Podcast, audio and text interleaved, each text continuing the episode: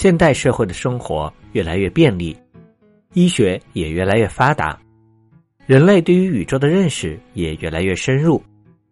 这些社会的进步都离不开科学技术的发展。最近，英国《卫报》发布了由科学家们选出的2022年度十项重大的科研事件。这些科学技术成果涵盖了天文、医药、物理、生物等很多方面。而今天是二零二二年我们最后一期节目，所以就让我们来聊一下《卫报》所选出的这些科研进展都是什么呢？第一个是有关航天的进步。我们在今年的新闻节目中，跟小朋友们介绍过关于 DART，也就是双小行星重定向测试的相关信息。这是美国的一项航天任务，科学家们故意将一个空间探测器撞向了一个小行星，通过测量撞击之前和之后的轨道变化，来判断我们未来是否有可能用这样的方式去改变一颗可能与地球相撞的小行星的运行轨道，来拯救地球。最终，这项试验成功的验证了这一个方法的可行性。而除了撞击小行星之外，人类在登月方面也取得了一些进展。NASA 和欧洲航天局启动了将人送上月球的计划。十一月，美国 NASA 成功发射了一个登月火箭，火箭上的猎户座太空舱经过了一段时间的绕月飞行，收集了大量的数据，并且成功返回。根据计划，将会有一组宇航员。乘坐这一太空舱，在二零二五年登上月球。而我国的天宫空间站项目在今年也有了很多的进步，这个我们之前的新闻中也说了很多。第二个是有关电池快充技术的进步，电池在我们的生活中已经非常常见，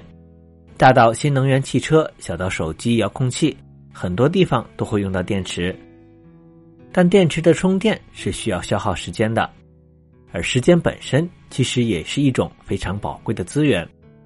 所以如何减少充电的时间是一个很重要的科学研究方向。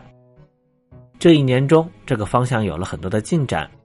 比如美国宾州大学的科学家们就发明了一种可以为能量密集型电池快速充电的方法。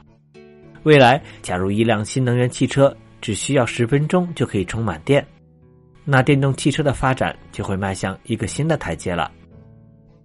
在《卫报》选出的十大科学事件中，也包括不少医学方面的突破，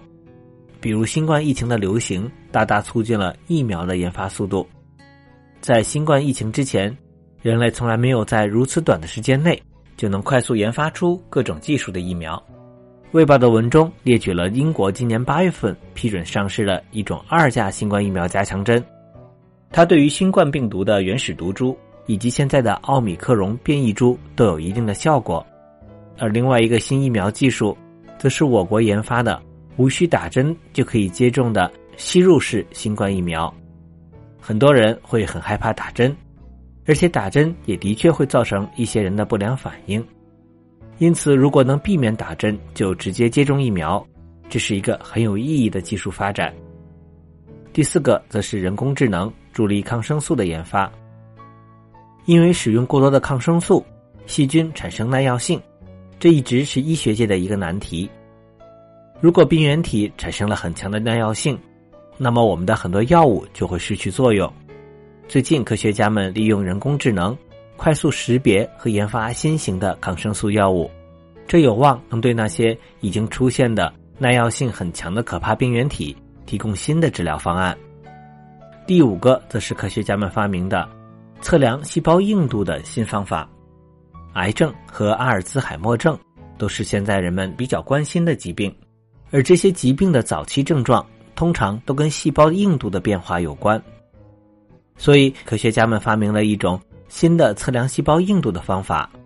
不需要触摸细胞就能知道细胞的硬度，这可以为那些疾病的早期诊断提供很大的帮助。第六个则是包容性科学的进步。什么是包容性科学呢？其实科技的发展也会体现在人文关怀上，比如让不同性别、种族、国家、地区的人们更公平的共享科技的发展。尤其是那些比较贫穷的国家和地区，比如镰状细胞性贫血，是一种主要在非洲、印度次大陆和南美洲出现的遗传性疾病。去年，科学家们在镰状细胞性贫血的治疗方面就取得了重大的进展。而前面提到的美国登月计划，将会送一位女性以及一位有色人种登上月球。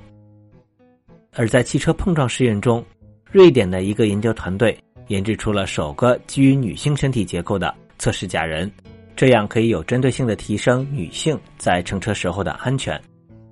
第七个进步则是平等的推动全球获得早期灾害预警。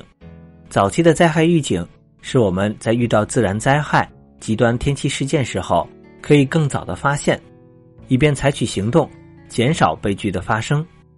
联合国秘书长安东尼奥·古特雷斯致力于推动全球各国能够分享预警的信息，让不同的国家平等的获得早期预警方面的内容。第八个和第九个则是介绍了今年物理诺贝尔奖的获得者以及数学领域的重要奖项菲尔茨奖获奖者的一些重要科研成果。不过这几项成果的确比较复杂，今天就不能够一一的介绍给大家了。而最后一个内容，则是很多企业提出了自然向好的愿景。什么是自然向好呢？比如最近，《生物多样性公约》的第十五次缔约方大会在加拿大举行，在会议上，很多企业都承诺，他们的企业活动总体上应该是有利于自然环境的。比如矿业企业要承诺不会因为他们的运营而让自然环境整体变得更糟。为了弥补他们在矿区砍伐的森林，他们会努力减少其他地区的森林砍伐。